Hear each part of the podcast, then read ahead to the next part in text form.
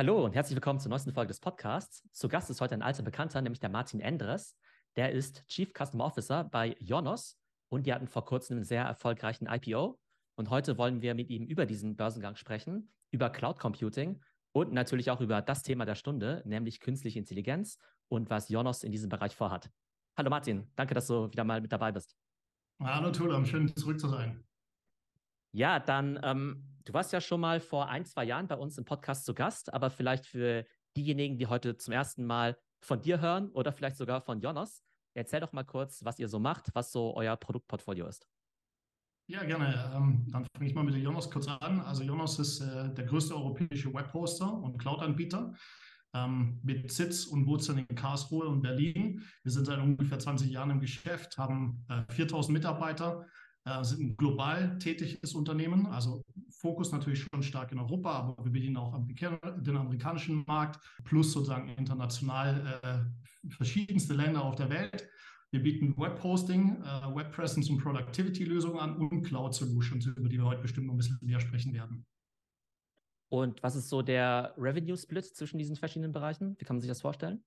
So ungefähr ähm, gute 80 Prozent kommen aus Web Presence Productivity und so 15 bis 20 Prozent aus den Cloud Solutions, ja, die allerdings natürlich schneller wachsen. Ja. Web Presence Productivity kann man sich vorstellen, das sind all die Angebote, die ähm, ein kleines, mittleres Unternehmen braucht, um Web erfolgreich zu sein.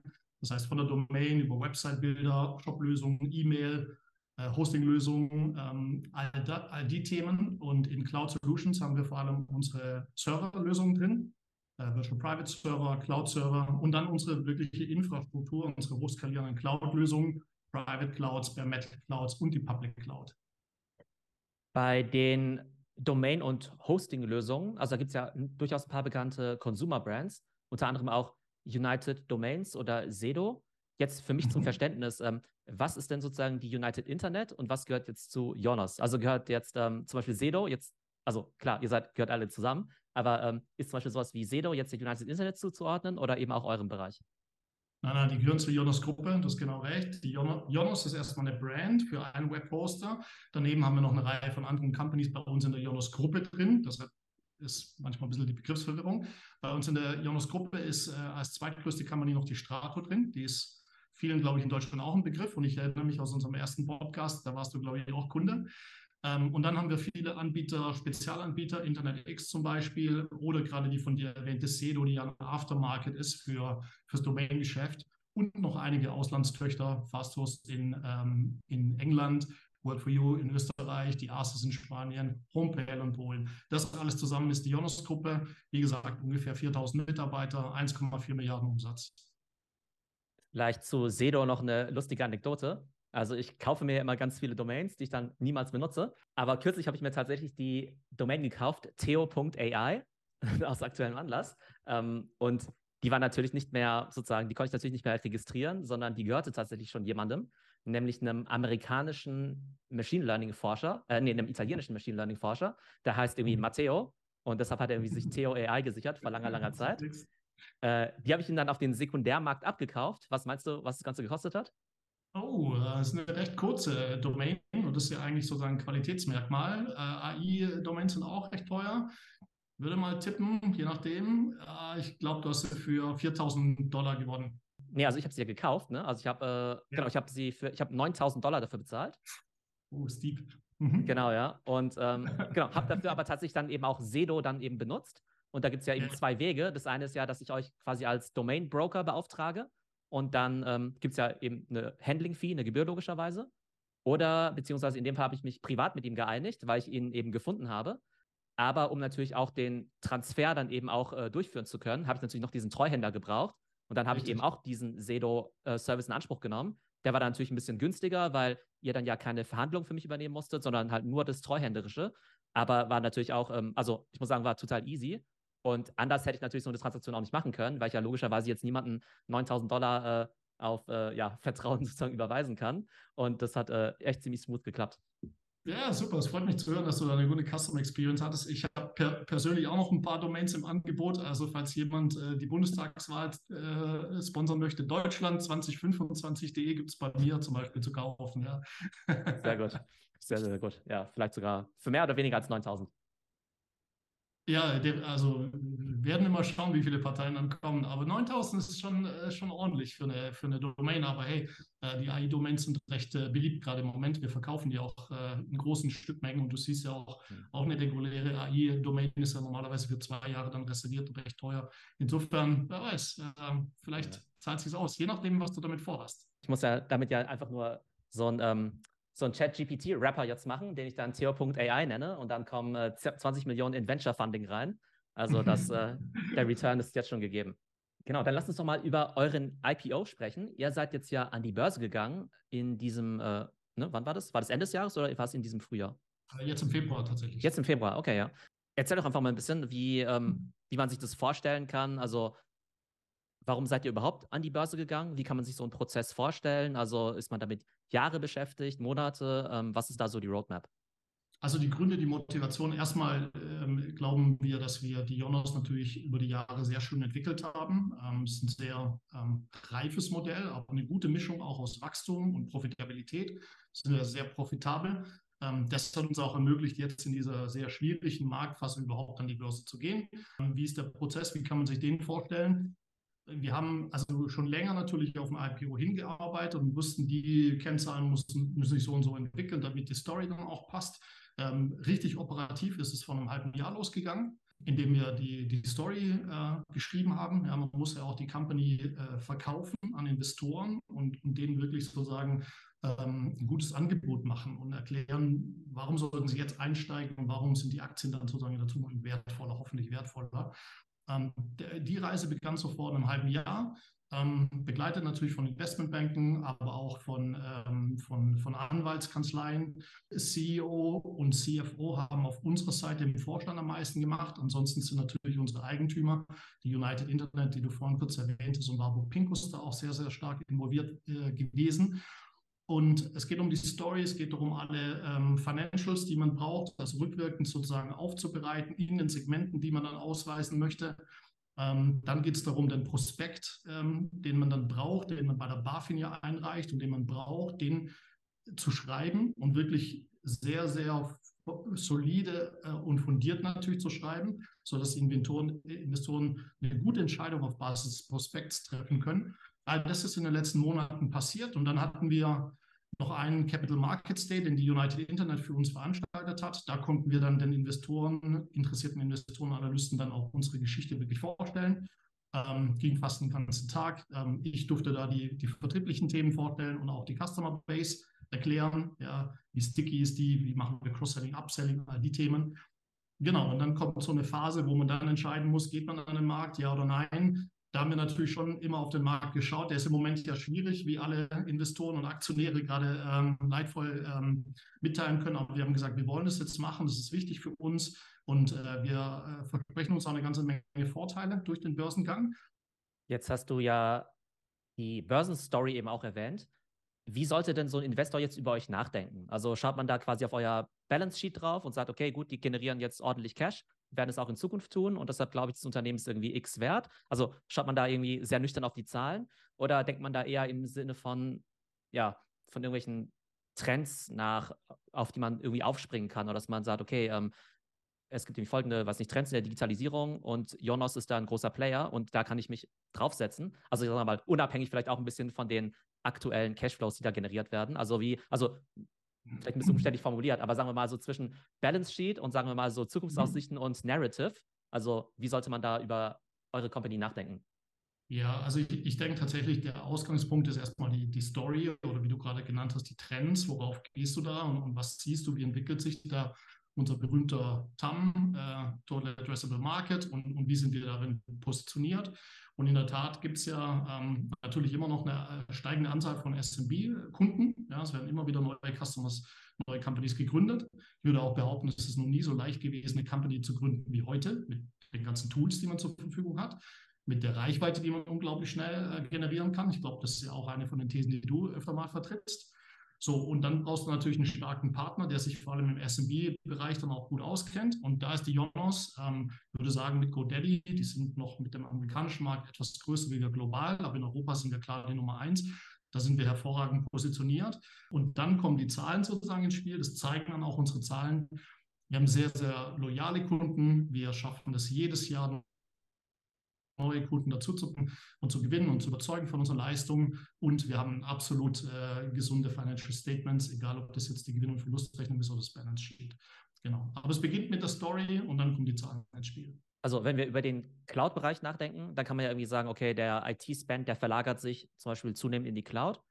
Wenn wir jetzt über jetzt sagen wir mal diese Productivity-Themen nachdenken oder vielleicht auch Webhosting oder vielleicht auch diese E-Commerce-Tools, Gibt es da auch eine gewisse Verlagerung, dass man sagt, okay, ähm, weiß nicht, statt dem Ladengeschäft mache ich jetzt irgendwie E-Commerce oder also wo kommt das Geld denn her? Also welche, welcher Shift findet, äh, findet da denn statt? Ja, also in unserer Customer Base gibt es äh, eine ganze Menge von verschiedenen Kunden. Es gibt auch ein paar Privatkunden. Es gibt aber also viele Solopreneurs, ja, Freelancer oder Eigenständige, die wirklich ein Thema machen, so wie du zum Beispiel. Dann gibt es äh, reine Online-Shops, die haben keine physische Präsenz, aber sind komplett sozusagen im, im Web gestartet und verkaufen auch nur im Web. Und dann haben wir natürlich nochmal die physischen Stores, die, ähm, keine Ahnung, der, der Blumenladen um die Ecke, der jetzt aber vor allem vielleicht während der Pandemie entdeckt hat, hm, ist eine schlaue Idee, wenn ich ein paar meiner ähm, Produkte äh, auch nochmal online anbiete und dann sich eine Webpräsenz aufgebaut hat. Plus dazu kommen noch die ganzen Websites von wirklich Selbstständigen, egal ob das jetzt Ärzte sind oder Restaurants oder äh, Anwälte. Also heute hat eigentlich jeder eine Website ähm, die wenigsten sagen auch, ich verlasse mich da nur auf Google, sondern die meisten wollen schon eine eigene Präsenz haben, die sie selbst gestalten können, wo sie selbst sich sozusagen ausdrücken können und den direkten Kontakt zu den Kunden ohne, ohne Intermediär dann auch pflegen und aufbauen können. Jetzt ist euer Markt auf der einen Seite zwar extrem attraktiv und wächst auch stark, aber natürlich auch sehr kompetitiv. Und wie ist denn da eure Positionierung? Also jetzt auch gerade im Vergleich auch mit den Hyperscalern jetzt im Cloud-Segment. Also was ist jetzt euer Sweet Spot vielleicht hinsichtlich der Kunden oder vielleicht auch eures Produktportfolios? Also vielleicht erstmal noch kurz im, im, im Web Presence Productivity Bereich. Wie gesagt, da sind wir jetzt schon äh, einer der absolut größten und führenden Anbietern. Ähm, wir äh, möchten immer natürlich gutes Preis-Leistungs-Verhältnis anbieten. Die Produkte sind, glaube ich, auch für ein kleines Gewerbe gut bezahlbar. Plus natürlich ein sehr, sehr starker Kundenservice. Das ist uns auch sehr wichtig. Wir haben für jeden Kunden, der das möchte, einen persönlichen Ansprechpartner. Ähm, also nicht nur eine Nummer, wo irgendein Agent dann äh, ans Telefon geht, sondern wirklich zugeordnete, namentlich zugeordnete Agents, persönliche Service. Äh, unsere Produkte, wir sind schon, wir sind schon ein guter Techie-Laden. Also die Produkte äh, funktionieren bestens ähm, und das spiegeln uns die Kunden auch immer wieder zurück. So, das auf der Web Presence Productivity Seite. Ähm, auf der Cloud-Seite ist es gar nicht so verschieden. Ähm, da, kommen wir, da kommt natürlich das Thema Datenschutz und, und Souveränität natürlich auch nochmal mehr ins Spiel. Wir haben zum Beispiel dort neben den Mid-Market-Kunden ähm, haben wir auch den, den, öffentlichen Sektor als Kunden für uns entdeckt in den letzten drei Jahren und äh, bekommen da sehr, sehr viel positives Feedback, gerade bei digitaler Souveränität und äh, keine Konflikte im Datenschutz bei uns dann äh, gegeben sind. Plus, aber auch da gilt es natürlich auch, man braucht eine Cloud, die unglaublich gut skaliert, ja, Price Performance. Wir versuchen schon äh, gegenüber den Hyperscalern immer auch ein Angebot zu machen, was etwas günstiger ist und preiskompetitiv. Da ist jetzt in der Cloud nicht immer ganz leicht, was muss mit was verglichen werden. Gibt es verschiedene Modelle, verschiedene Services. Ähm, das ist im Web äh, leichter. Aber wir versuchen durch die Bank sozusagen da auch einen Preisvorteil den, an den Kunden weiterzugeben. Und last but not least, unsere Cloud ist wirklich einfach gebaut.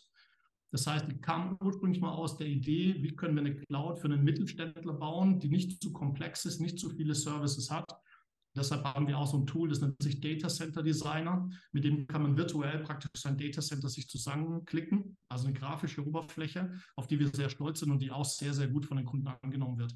So, und mit denen, ähm, sagen wir mal, mit dem Angebot, mit diesen Leistungsversprechen ähm, sind wir ganz gut im Markt positioniert und, und haben ein schönes Wachstum, über was wir uns sehr freuen. Gerade im Cloud-Bereich frage ich mich halt oft, wie viel von solchen Cloud-Services sind mehr oder weniger Commodities, wo halt alles nur bei den Preis geht, also sowas wie Storage zum Beispiel oder vielleicht auch Compute. Oder wo ist dann tatsächlich auch Customer Service einfach extrem relevant oder vielleicht auch den Leuten bei der Implementierung zu helfen? Weil, mhm. also ich kann mir vorstellen, es gibt natürlich viele Companies, die haben extrem erfahrene Cloud-Engineers, die können mehr oder weniger alles eben mit ein paar Mausklicks, sag ich mal, zusammenbauen. Und andere sind vielleicht noch total am Anfang und sagen einfach nur, okay, wir müssen halt in die Cloud gehen, aber wissen vielleicht noch gar nicht so genau, wie wir das jetzt eigentlich machen. Also wie siehst du so dieses ja, Spannungsfeld zwischen Dienstleistungen, die halt extrem commoditized sind und dann eben auch Sachen wie eben Services, aber die natürlich auch für euch ja kostspielig sind und auch natürlich schwierig skalierbar. Also ich würde schon äh, dir grundsätzlich recht geben. Ich glaube, es gibt so eine fortschreitende Kommoditisierung von Cloud Services, was am Anfang wirklich äh, super Advanced Technology war, ist heute schon ein bisschen State of the Art. Geht es dann nur um Preis? Da würde ich noch ein bisschen widersprechen wollen. Ich glaube, Preis ist immer ein Faktor ja, bei jeder Kaufentscheidung. Da, da müssen wir nicht drüber reden. Aber ich denke, es geht schon dann im Wesentlichen auch noch darum, was für einen Service bekomme ich, wie du gerade gesagt hast. Da kriege ich da jemand, der sich kompetent auskennt, der immer erreichbar ist. Ja, kriege ich einen guten Professional Services, auch im Nachgang nach dem Kauf. Das spielt schon nochmal ähm, eine große Rolle. Und dann natürlich, wie spielen die Services auch zusammen? Ja, also wir haben Compute-Ressourcen, wir haben Network-Ressourcen, wir haben Storage-Systeme. Wie spielen die zusammen? Wie gut sind die integriert? Ähm, sonst könnte man, keine Ahnung, Object Storage und S3 Storage könnte ich natürlich auch irgendwo ganz anders kaufen und den dann integrieren mit meiner bisherigen Cloud. Ähm, aber die meisten Kunden setzen dann schon ähm, auf einen Cloud-Provider oder vielleicht ähm, dann auf, ein, auf eine Multicloud-Strategie mit zwei oder dreien. Aber das wird dann auch komplexer über die Zeit und man muss da überlegen, warum man es macht. Also Möchte man genau an die besonders sophistizierten Services rankommen, die vielleicht nicht jeder hat? Oder macht man es, um den Vendor-Login ein bisschen zu reduzieren? Ähm, das sind dann Fragen, die sich die Kunden stellen, aber normalerweise eher größere Kunden. Genau, du hast jetzt ja schon von äh, sophistizierten Services gesprochen. Und einer davon ist natürlich jetzt auch künstliche Intelligenz. Ich glaube ja in den letzten Monaten so wirklich äh, das Thema überhaupt. Äh, wie sehr treibt dich das Thema denn aktuell rum, sowohl in deiner Rolle jetzt bei Jonas oder auch privat? Und tatsächlich, ähm, also tatsächlich fast schon die ganze Zeit meiner Zeit, ähm, sowohl bei Jonas im geschäftlichen Bereich als auch privat. Ähm, vielleicht ein bisschen zu meinem Hintergrund. Ich habe den vorhin übersprungen. Ich habe ähm, vor der Jonas ähm, erst in der Beratung gearbeitet, ursprünglich bei Microsoft, dann in der Beratung und dann die letzten sechs Jahre bei der E.ON verbracht. Da durfte ich schon die Business Intelligence neben anderen Teams, die Business Intelligence und die Advanced Analytics Teams leiten. Ähm, habe bei E.ON Deutschland auch die erste AI-Strategie gemacht ähm, für die deutsche Organisation. Ähm, die gleiche AI-Roadmap oder äh, auch eine erste AI-Roadmap auch bei der Jonas gemacht vor zwei Jahren. Das heißt, das Thema treibt mich schon eine ganze Weile. Natürlich in der Anfangsphase waren das vor allem noch Machine Learning-Themen. Und jetzt kommt eben genau das ganze Thema Deep Learning, GPT-Technologie kommt jetzt noch dazu. Seit November, seit ähm, ja, der fast schon der Explosion, dem, dem Donnerknall, mit dem GPT-3 dann auf den Markt gekommen ist, jetzt GPT-4. Äh, ich nutze es persönlich ähm, für doch schon äh, zunehmend viele Dinge, auch ähm, selbst. Und natürlich beschäftigen wir uns bei Jonas äh, damit. Einmal, wie können wir es selber benutzen? Wie können wir unsere eigenen Funktionen effizienter ausgestalten? Ähm, aber natürlich auch, wie können wir GPT-Technologie bei uns in die Produkte integrieren? Vielleicht Big Picture, wie schätzt du denn diesen aktuellen Trend gerade ein. Ne? Jetzt gibt es ja natürlich immer sehr viele Superlative. Die einen sagen, okay, ist die größte Erfindung seit dem iPhone, die anderen sagen, es ist die größte Erfindung seit dem Feuer. Äh, andere sagen vielleicht nur, okay, ist wieder nur einer von 100 digitalen Trends, die halt äh, jeden Monat mal so aufpoppen. Äh, ähm, was ist so dein, dein Bauchgefühl? Also klar, AI gibt es natürlich schon lange, mhm. aber vielleicht auch gerade diese Welle, die gerade so über uns kommt. Also ich gehöre definitiv zum ersten Camp. Und für mich ist es so ein Moment, ähm, ich, ich, kann mir schon vorstellen, dass es sich ähnlich angefühlt hat, ähm, als damals Thomas Edison das erste Mal elektrisches Licht, elektrische Beleuchtung nach New York gebracht hat. Ähm, wir sehen schon so eine Technologie, die einfach ähm, in der Anwendung echt magisch wirkt, ja, von den Möglichkeiten, die sich damit eröffnen. Und ähm, ich glaube, im Vergleich zu vielen Digitaltrends oder, oder Hype-Technologien ähm, wird AI sehr schnell in, in ganz, ganz viele Bereiche gehen. Ähm, das heißt ja, dass ungefähr 49 Prozent der, der ähm, Jobs ähm, signifikant geändert oder beeinträchtigt oder beeinflusst werden durch, durch AI, durch äh, GPT-Technologie. Und insofern ähm, bin ich schon sehr, sehr positiv. Vielleicht gibt es so ähm, es immer diese Hype-Cycle von Gartner, vielleicht gibt es tatsächlich so das Tal der Desillusion. Ähm, ich glaube es aber nicht wirklich. Ich glaube eher, dass die Geschwindigkeit, die wir jetzt gerade auch sehen, das, das Ökosystem, was sich so äh, um GPT gerade herum baut, dass sich das ähm, definitiv fortsetzen wird und ähm, recht schnell sehr substanziell ähm, unser aller Leben bestimmen wird. Also ich sehe das eben auch definitiv als einen riesigen Trend. AI ist halt ein Thema, was halt echt alle Companies betreffen wird. Also B2B oder B2C und da eben auch nicht nur die Marketingabteilung, sondern eben auch Tech, Finance, Legal. Also es wird eben auch überall sein. Und auch wenn wir jetzt über das Thema Produktivität sprechen, haben wir jetzt ja auch gesehen bei der Integration in sowas wie Microsoft Office, ähm, wird es ja wirklich uns alle betreffen. Von dem daher auch vollkommen verständlich, dass jetzt ja jedes Unternehmen ja auch jetzt so eine AI-Strategie braucht. Wahrscheinlich baue ich auf Kundenseite, aber eben auch bei euch, bei der Jonas jetzt selbst. Und darüber würde ich jetzt gerne mal mit dir sprechen, wie man jetzt vielleicht auch auf so einen Trend reagiert, wie man da eben auch die richtigen mhm. ja, Strategien oder auch Investments jetzt macht. Fangen wir erstmal bei euch an. Ihr seht jetzt so einen Trend, der also nicht komplett neu ist, aber jetzt natürlich eben mit einer ja, gewissen Wucht jetzt auch daherkommt. Wie stellt ihr euch jetzt strategisch auf, wenn ihr jetzt sagt, okay, wir müssen jetzt Produkte entwickeln, wir müssen vielleicht in Infrastruktur investieren? Wie sieht da so eine AI-Roadmap aus? Lass mich vielleicht nochmal kurz auf die internen Use Cases gehen und dann sozusagen, wie wir unsere Produkte und Cloud-Offerings dann veredeln. Jetzt kommt diese Transformer-Technologie ähm, und, und, GPT, vielleicht wissen es nicht alle, steht ja für Generative, also schaffend, P für Pre-Trained, also vortrainierte Modelle und T für eine Transformer-Technologie, was eine Architektur ähm, im ganzen Thema Deep Learning ist unglaublich mächtig und geht eben mit sehr, sehr langen Satzkonstruktionen. Das machen die Transformer besonders gut. Lange, Satz, lange Sätze, viele Tokens, also viele Wörter besonders effektiv um. So, und das kommt jetzt nochmal dazu. Das, das werden wir, wie gesagt, da stellen wir uns natürlich die Frage, äh, wie können wir das im Customer Service nutzen? Wie können wir es im Marketing für Content äh, Creation nutzen? Ähm, ganz, ganz akut bei mir, ich habe relativ große und viele Developer äh, bei mir im Bereich. Ja, da werden, nutzen wir natürlich schon jetzt äh, Copilot von, von, von GitHub, äh, im Test natürlich, aber zum Schreiben von Unit-Tests, zum Übersetzen von einer Programmiersprache in die andere. Da nutzen wir das und das ist schon sehr, sehr, ein sehr, sehr mächtiges Tool. Und ähm, ich denke, bei den internen Use Cases werden wir erst durch so eine Phase gehen, wo AI dich effektiver macht und später werden sicherlich auch die einen oder anderen Tasks dann wirklich komplett auf AI umgestellt. Super, dass du es erwähnst, auch das Thema äh, Copilot, auch für die Entwickler. Ich habe da jetzt überhaupt kein Gefühl dafür, ob der Produktivitätsgain ist der dann eher 10% oder eher 80%? Also was, was berichten da eure Teams? Ja, also mir würde es jetzt noch schwer fallen, das komplett schon auf einen Prozentwert äh, einzu, äh, einzugrenzen. Wir merken schon natürlich, dass du die sogenannte Subject Matter Expertise natürlich an vielen Stellen auch brauchst. Ja, also musst wissen, warum ist der Code jetzt geschrieben worden, was macht die Funktion genau und so weiter.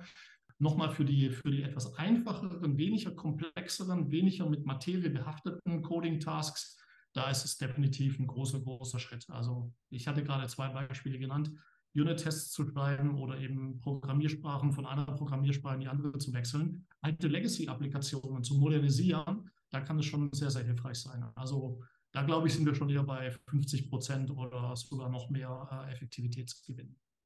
Und im Bereich Customer Service denkst du, dass dann eben ja das Ganze eben Customer Service Agents eben einfach das Leben erleichtern wird oder geht es dann in die Richtung, also komplette Automatisierung? Ich glaube, das werden wir sehen. Ähm, Nochmal, im ersten Schritt ist es sicherlich ein Tool, was man den Agents auch in die Hand gibt. Ja. Heute haben ja die Agents meistens irgendwie ein Toolset, eine, eigene äh, Plattform, auf der sie arbeiten, wo sie ihre Calls sehen, wo sie das Customer Profile aufrufen und sehen, was ist schon passiert ähm, Zugriff auf die Knowledge Base, ja, also das ganze Wissen. Ich denke, das wird viel, viel leichter werden für einen Agent. Der muss dann nicht mehr suchen, äh, unter welchem Schlagwort, in welchem Register, in welcher Search, sondern er macht das halt auch mit einem äh, Copilot oder mit einem GPT-Modell an der Seite. So, und dann wird es natürlich aber auch gleichzeitig im Self-Service, den es ja heute schon gibt, über Control Panel, über Login-Bereiche, gibt es, glaube ich, die Möglichkeit, das Ganze natürlich dem Kunden dann auch direkt mitzugeben. Das sind die internen Use Cases. Ähm, ich kann gerne noch ein bisschen über, über auch unsere Produkte sprechen. Also wir haben bei der Cloud haben wir schon heute ähm, recht viele Angebote, Services rund um Machine Learning. Ähm, das läuft bei uns unter dem Stichwort ML-Ops, also Machine Learning Operations. Und die Idee dahinter ist im Endeffekt, dass wir den äh, Data Scientists sagen, hey, ihr kümmert euch um die AI, Modelle und Trainings und wir kümmern uns um die Infrastruktur drunter. Und so ein äh, Machine Learning Operation Cycle, der hat im Endeffekt so verschiedene Elemente von Daten sammeln bis Data Cleaning, was auch total wichtig ist. Ja. Wenn du keine sauberen Daten hast, kannst du auch nicht viel trainieren, bis halt zum Modell trainieren, äh, Modell deployen und dann das Monitoring zu machen. Und da arbeiten wir ähm, mit, mit wirklich guten Partnern zusammen, CGI, Bearing Point, Codecentric ist hier zu nennen. Wir haben uns an einem Big Data Startup beteiligt, das nennt sich Stackable. Ähm, die genau diese Big Data-Technologien ähm, dann auch anbieten als gemanagte Services, weil da ist auch nochmal wichtig, äh, was Sascha Lobo, glaube ich, äh, hat es mal geprägt, äh, ein super Satz, der hat gesagt, wer AI sagt, muss auch BI sagen. Also BI für die Business Intelligence. Anders formuliert, ähm, ohne eine gute, wirkliche Datengrundlage wird es auch sehr schwierig mit künstlicher Intelligenz. Das sind die Themen äh, auf der Machine Learning-Seite und das können unsere Kunden heute schon auf der Cloud bekommen. Und wir haben jetzt natürlich aufgerüstet, gerade vor, mit der GPT-Technologie, haben eine enge Beziehung zu, äh, zu AMD, aber auch zu NVIDIA. Und NVIDIA hat ja diverse Grafikkartenbeschleuniger, A100-Systeme. Ähm, seit letztem Jahr haben sie ein, ein sogenanntes H100-System das ist ein richtiges ähm, Server-System, was komplett auf Deep Learning dann ausgelegt war. Die A100-Systeme sind eher auf Machine Learning ausgelegt, äh, H100 eher auf Deep Learning. Ähm, und was man auch nicht vergessen sollte, ähm, es ist nicht nur die Hardware. Ja, die Hardware ist dann sozusagen spezifisch für Matrizenrechnen, also Tensorberechnung sozusagen ausgelegt.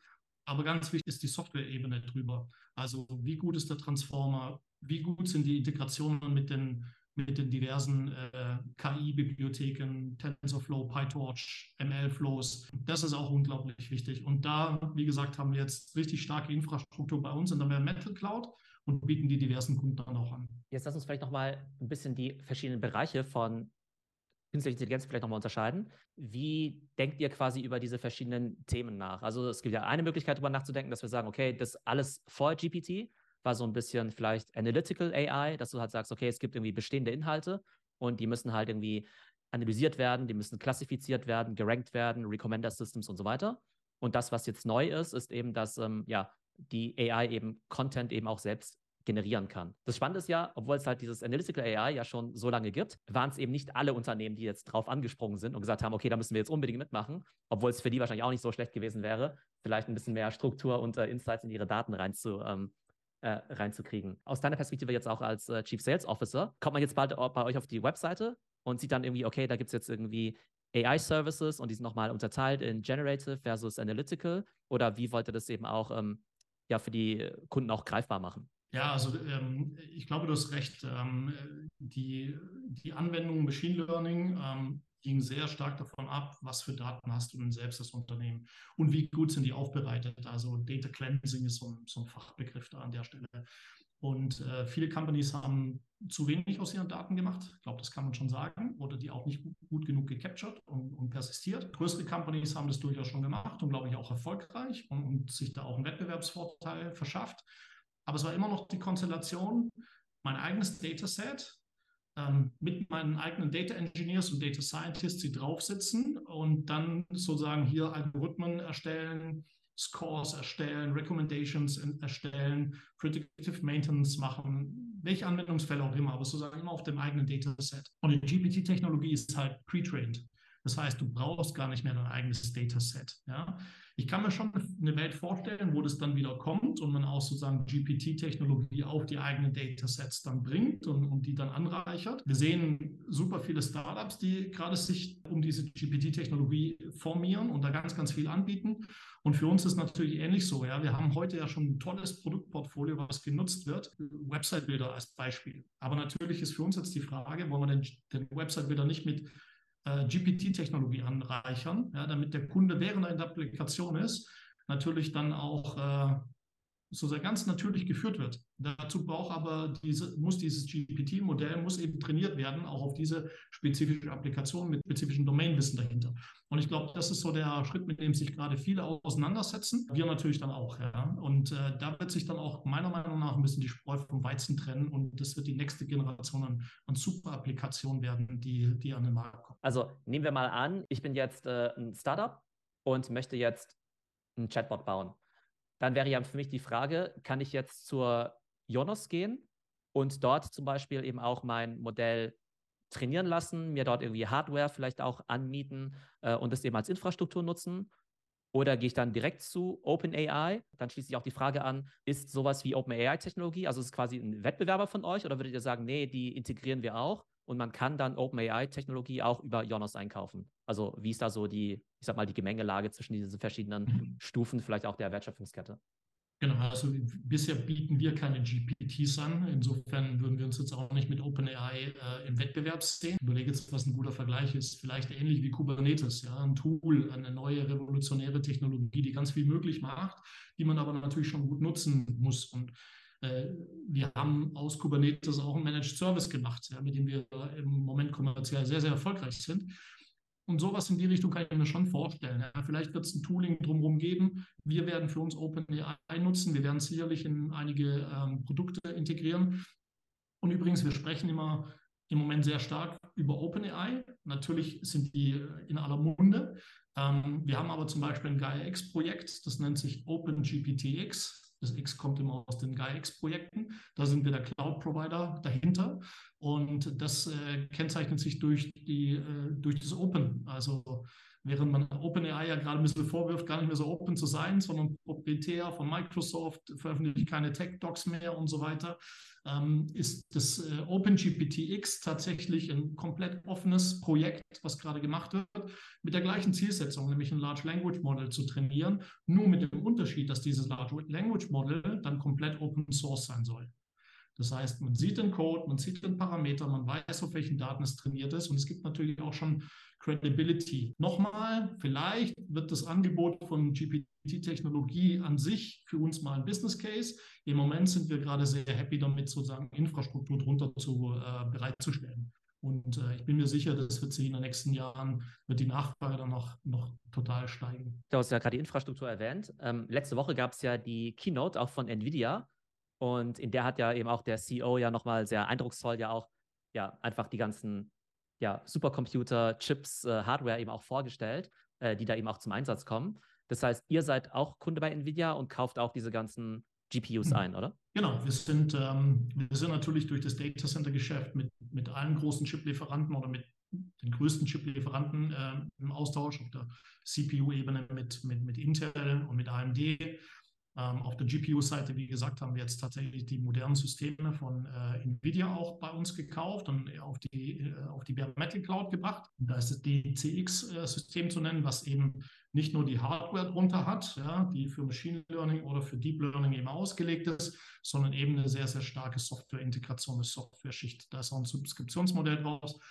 Und wir nutzen es. Ähm, wir stellen es jetzt aber noch nicht in der Public Cloud allen Kunden zur Verfügung, sondern Learning-Modelle gibt es auch jetzt nicht super viel Nachfrage, sondern wenn, wenn, dann eben in größeren, in größeren Kontexten für wirklich, das geht dann schon in den Enterprise-Bereich. Ja, diese Systeme kosten Millionen Euro aufwärts. Das heißt, die werden schon sehr schnell kostspielig. Äh, wurde ja, glaube ich, auch viel diskutiert, äh, was so Model-Trainings bei OpenAI und sowas kosten.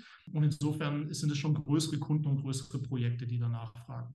Das OpenGPT-Projekt zum Beispiel, da ist neben uns ähm, so das Who is Who drin, ja, was äh, der deutschen AI-Szene angehört. Das heißt, der, der, Bundesverband KI ist da drin, Aleph Alpha ist dabei, Alex Tamm, Westdeutsche Rundfunk, ähm, Forschungszentrum Jülich, TU Dresden. Das heißt, das sind schon richtig große Player, die dann mit so Technologie auch arbeiten. Aber wie muss man sich das jetzt rein hardware-seitig vorstellen? Also ähm, sagt man einfach, okay, gut, in eins unserer bestehenden Data Centers, da haben wir jetzt halt noch einen Raum frei und da stellen wir halt jetzt irgendwie noch einen Computer rein mit äh, mhm. fünf GPUs.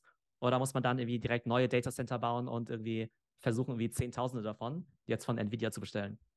Naja, also unsere Datacenter sind schon so angebunden. Das geht ja viel um Netzwerkanbindung, ja, dass du dann äh, eben die, die richtige Performance hinbekommst, dass wir auch da AI-Technologie einbauen können. Also bauen ja ordentliche Datacenter ja, und haben auch einen sehr, sehr großen und starken Backbone, der in, in Deutschland und Europa verläuft. Insofern, wir können unsere bestehende Datacenter-Struktur nutzen. Und die Systeme kommen natürlich schon auch sehr stark integriert und vorgefertigt. Ja.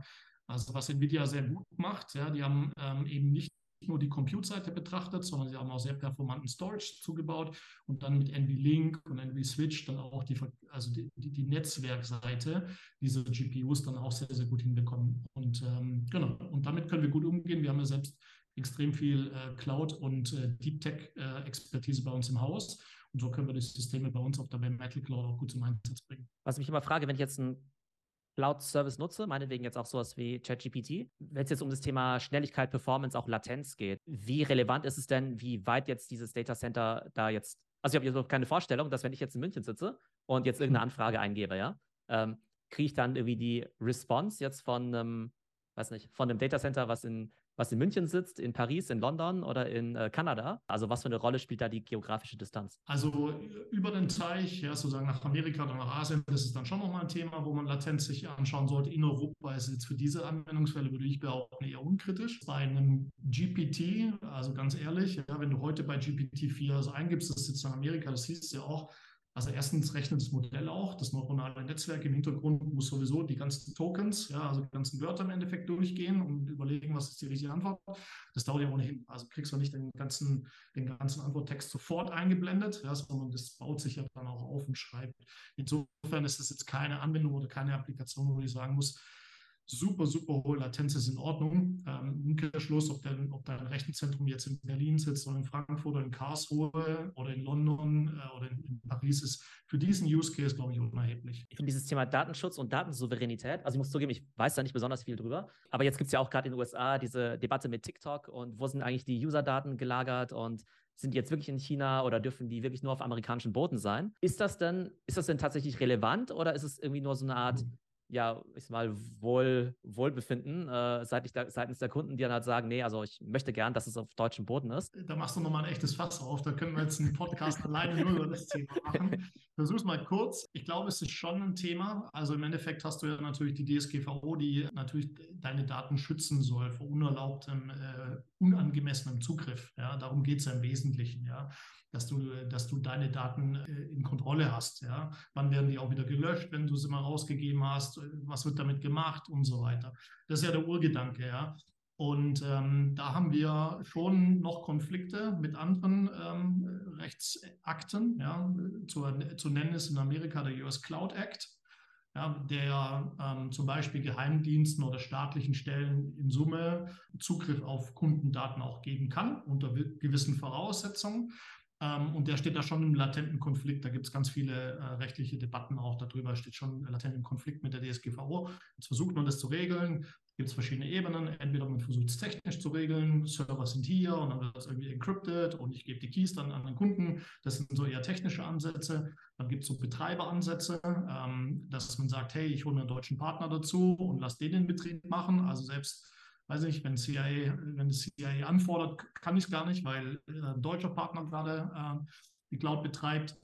So, und dann gibt es natürlich, versucht man noch legale äh, Wege zu finden, äh, mit denen man sagt, Privacy Shields, andere Regelungen und so weiter.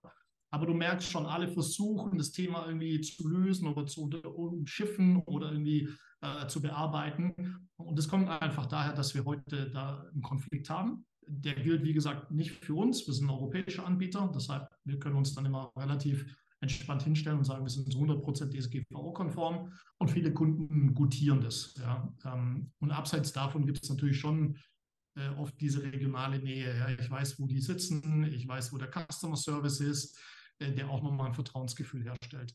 Aber es ist schon, ich würde schon sagen, es ist schon ein relevantes Thema. Manche Kunden sind ein bisschen laxer, Manche nehmen das sehr, sehr ernst, ja, weil das auch ein Teil von ihrem Wertversprechen ist.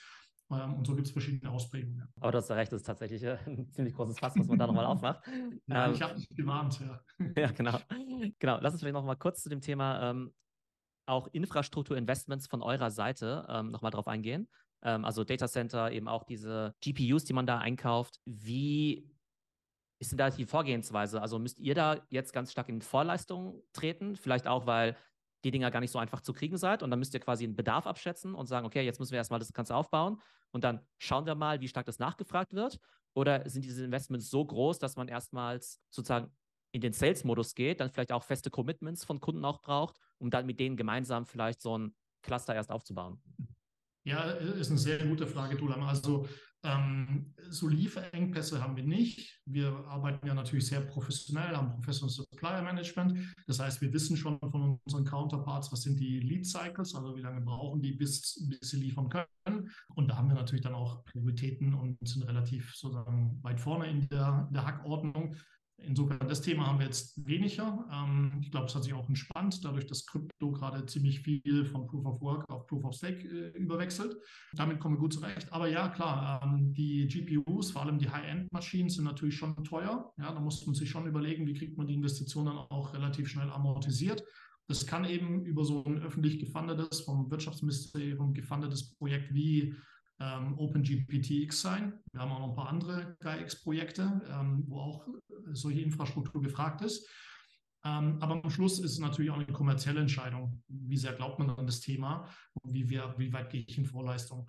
Ich glaube, was schwierig geht, ist, natürlich fragen wir immer wieder, sprechen mit unseren Hauptkunden und, und fragen auch Bedarfe ab und so, aber am Was schwierig ist natürlich, sich erst sozusagen die, äh, die Commitments zu holen und dann aufzubauen. Ich denke, da muss man schon dann als Infrastrukturanbieter auch den Schritt machen und sagen, hier ist das Offering, so schaut es aus und es dann, dann ähm, positiv abzuverkaufen. Was wäre, vielleicht als letzte Frage, was, was wäre so dein ja, Ausblick, so vielleicht fürs, ja, für dieses Jahr vielleicht noch? Was glaubst du, was da auf uns zukommt im Bereich AI oder was sind vielleicht auch Anwendungen, die du besonders spannend findest, ähm, die vielleicht noch nicht so im Rampenlicht sind, aber von denen du relativ sicher bist, äh, dass die kommen werden? Also ich denke, äh, jetzt gerade sehr spannend ist das ganze Thema Plugins. Also welche Plugins entwickeln sich da mit JetGPT und äh, wie gut integriert sind die dann? Also kann ich da wirklich, keine Ahnung, meine Turnschuhe über GPT äh, kaufen?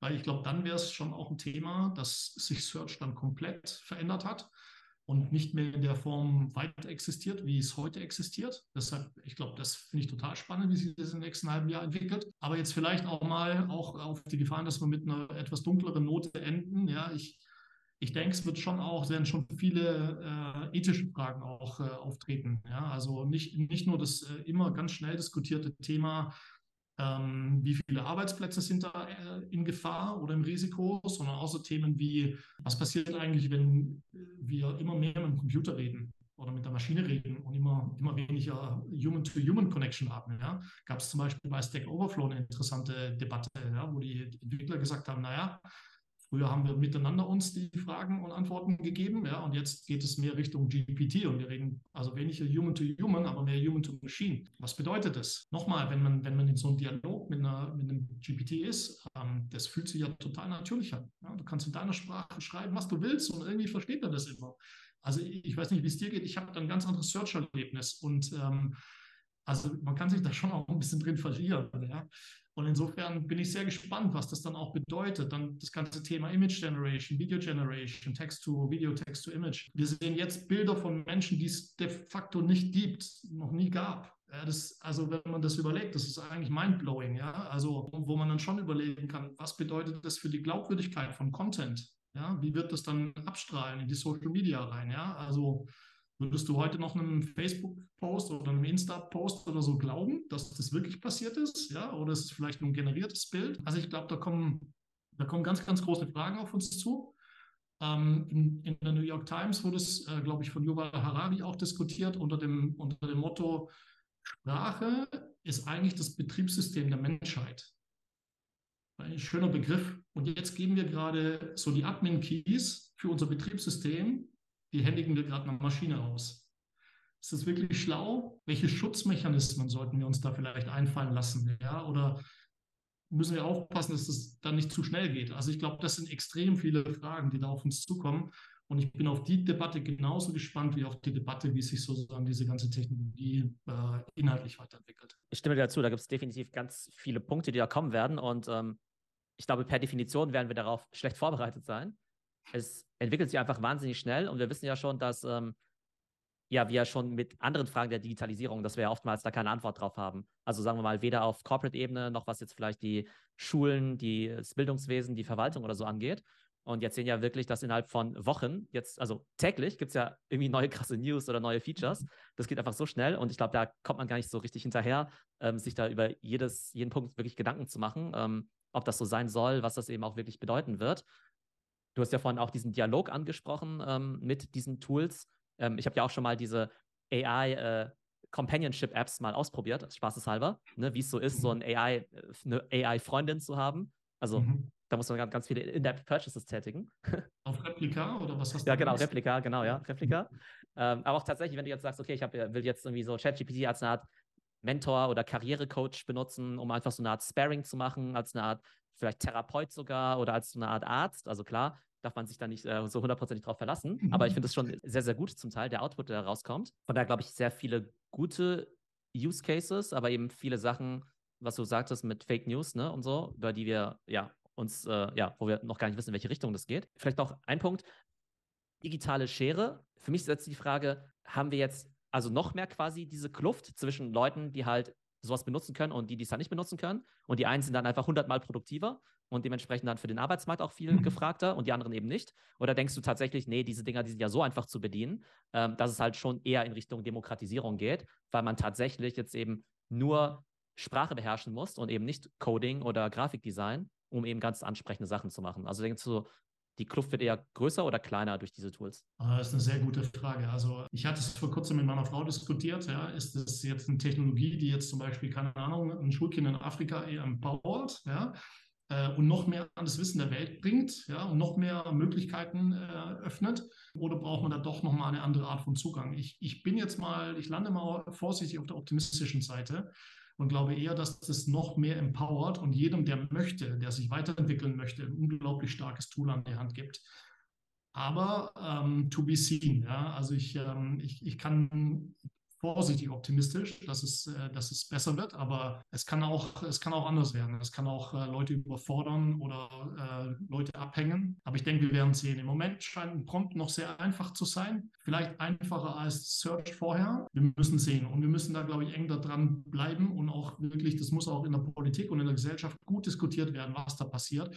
Und wenn wir genau solche Probleme sehen, wie wir sie zum Beispiel bei Social Media gesehen haben, ja, und, und die sind ja en masse, ja, dann müssen wir, glaube ich, früher dagegen steuern und nicht wieder wie bei Social Media erst mal zehn Jahre vergehen lassen ähm, und, ähm, keine Ahnung, Jugenddepressionen und so weiter alles in Kauf nehmen. Das würde ich nicht nochmal tun, weil dazu ist AI dann doch zu mächtig. Genau, also wir werden es auf jeden Fall verfolgen. Auf jeden Fall schon mal vielen Dank heute, Martin, für deine Insights zu den Themen Cloud, AI und nochmal herzlichen Glückwunsch zu eurem erfolgreichen Börsengang.